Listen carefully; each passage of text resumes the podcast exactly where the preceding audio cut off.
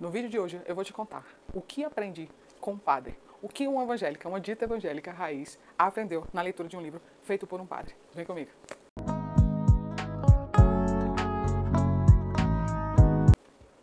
E aí, minhas belezas? Feliz ano novo para você. Primeiro vídeo de 2022, então um ano muito criativo para você e para sua beleza. Se você não conhece ainda essa beleza que vos falo, eu sou a Milena Aquino e decididamente eu quero produzir cada vez mais vídeos com o objetivo de ativar a sua vontade de ler, de ler de uma forma livre, criativa.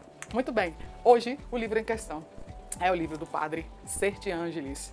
É um livro, gente, que a gente tem 216 páginas, a gente tem nove capítulos, a gente tem um apêndice, um apêndice muito curioso. Inclusive, esse apêndice já me fez brilhar os olhos, porque eu vou querer ler. São os 17 conselhos de São Tomás de Aquino, São Tomás de Aquino sobre a vida, sobre como viver. É muito interessante. Isso é um resumo, uma introdução. Eu quero dizer para vocês o seguinte: esse livro ele tem quatro, quatro prefácios, tá? Esse padre, o Sextianges, ele viveu em 1800, ele nasceu em 1863. Esse livro aqui tem, é novo, aqui a sua primeira edição, tá? Ele tem vários prefácios explicando. Ele não nasceu como livro na cabeça do Sextianges, ele fez um escrito dele, um artigo, e aí com o passar do tempo, passar do tempo, principalmente a edição brasileira, né? Vem colocar essa formatação de livro. Assim eu entendi, esse é um prefácio que eu falo e converso com vocês aqui sobre. É uma introdução da minha. Então vamos lá para o tema central desse livro. O tema central é o processo para praticar a vida intelectual, que visa o amadurecimento do espírito. Curioso, né? Eu comecei a ver, a procurar, a entender essa mente porque eu ouvi muito falando que o estudo, que a vida intelectual tinha a ver com a fecundidade do espírito, com a prosperidade do espírito. Então eu fui atrás de entender como é isso. E este processo é o tema central do livro. Agora eu vou contar para vocês quatro frases que eu separei que comprovam esse tema central. Tá certo? Então vão aqui comigo para a primeira frase. A primeira frase para este livro, para este tema ser comprovado, é o seguinte: página 27. Falar de vocação é refrear-se àqueles que pretendem fazer do trabalho intelectual sua própria vida tanto os que têm todo o tempo para dedicar-se ao estudo, como os que, empenhados em suas ocupações profissionais, reservam para si, como feliz suplemento e recompensa, o desenvolvimento profundo do espírito. Então, é, a vida de estudos, tanto para quem trabalha como para quem não trabalha, o objetivo é o desenvolvimento profundo do espírito. Você pode achar contraditório, você pode achar paradoxal, mas com essa leitura que eu vi, nessa leitura o que eu vi foi que o espírito do ser humano, a partir dos estudos, é alimentado. Então, é, ah, não é chato estudar. Será mesmo que é chato estudar? Talvez você tenha sido apresentado a uma forma chata de estudar.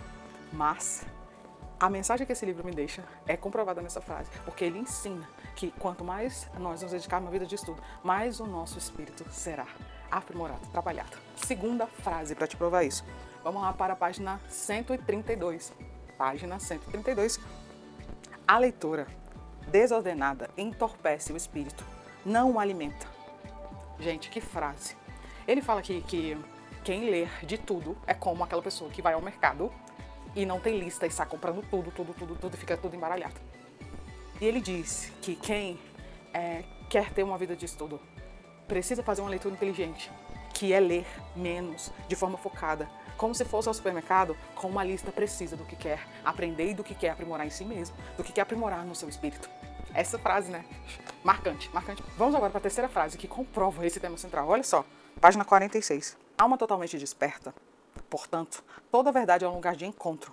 O pensamento soberano convoca o nosso. Faltaremos a esse sublime encontro? A alma desperta, a alma que está alerta, ela percebe que há um pensamento soberano que nos envolve. E aí ela responde a esse pensamento soberano com o seu pensamento, com a sua dedicação em estudos, com a sua vida intelectual.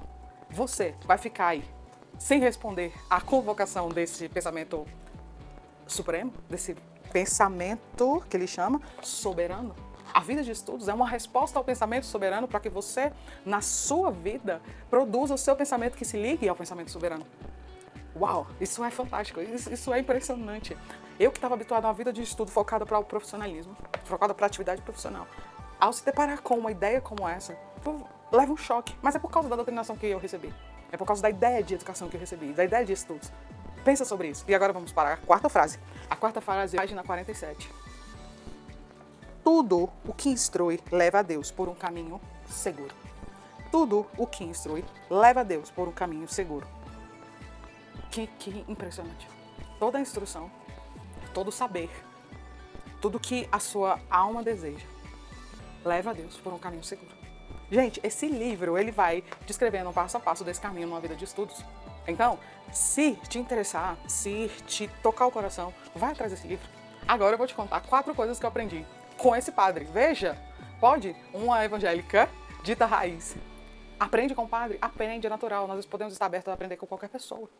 E eu aprendi. E eu vou contar para você uma agora. Vou contar para você a primeira coisa que eu aprendi com esse padre. Olha só que curioso. Eu aprendi com ele que, primeiro de tudo, a leitura é para o espírito.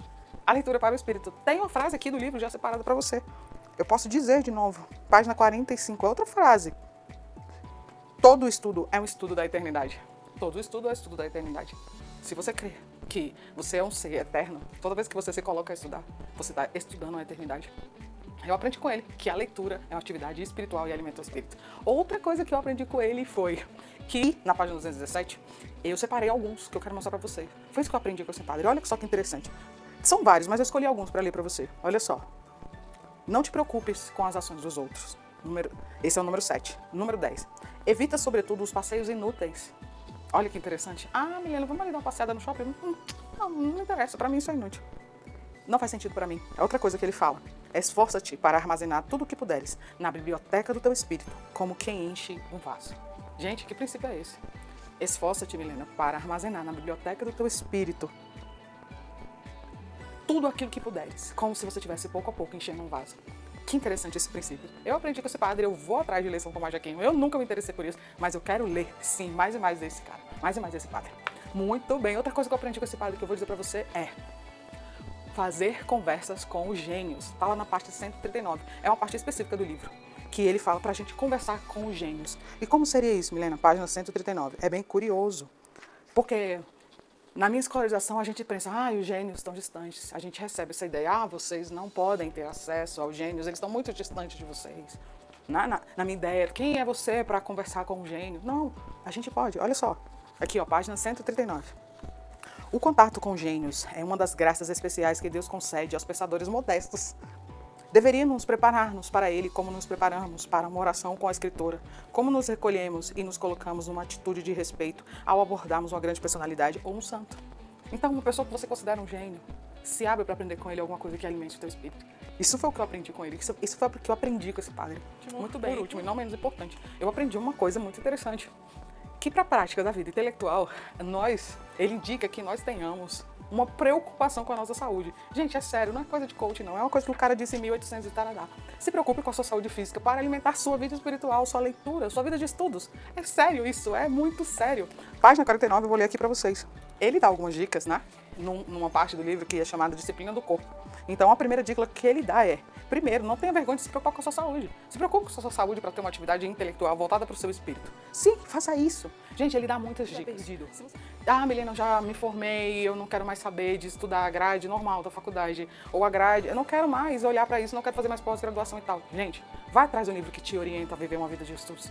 Uma vida de estudos com é, profundidade. Tem uma frase que ele fala assim que a vida de estudos não é uma torre, não é um poço é uma habitação do humano. Olha que profundo. Gente, estudar para ter um, um, diploma já passou na minha, no meu conceito, na minha vida. Se você está assim como eu, pensa nessa frase. A vida de estudos não é uma torre, nem é um poço. É uma habitação. É uma habitação. É uma coisa que vai te habitar. Agora eu queria saber de você. Se você já tinha ouvido falar sobre esse padre, sobre Partes deste Ângeles, sobre esse livro, conta aqui para mim. Se você já conhece, me diz o que você aprendeu com ele. Se você está aqui até o final, deixa aí nos comentários para mim. Me conta, você é um leitor que lê de tudo como aquela pessoa que vai no supermercado e está perdido, que compra de tudo, ou você é um leitor que vai daquele tipo, preciso, que vai ao supermercado com uma lista, compra tudo que está na lista e volta e sai. Quem é você? E se você não é nenhum desses também, escreve para mim, diz aí nos comentários. Eu vou gostar de saber. Eu vou gostar muito de saber o que você tem para me dizer. Agora eu vou te dizer, a minha vida de leitora é aquela leitora precisa, que lê por interesse, que não lê de tudo, lê aquilo que ela quer objetivamente para alimentar o seu espírito Fique bem, eu tô bem. Até o próximo vídeo do canal. Eu vou fazer uma leitura guiada sobre um dos capítulos desse livro ainda essa semana. Fique bem, eu tô bem. Até o próximo vídeo do canal. Tchau!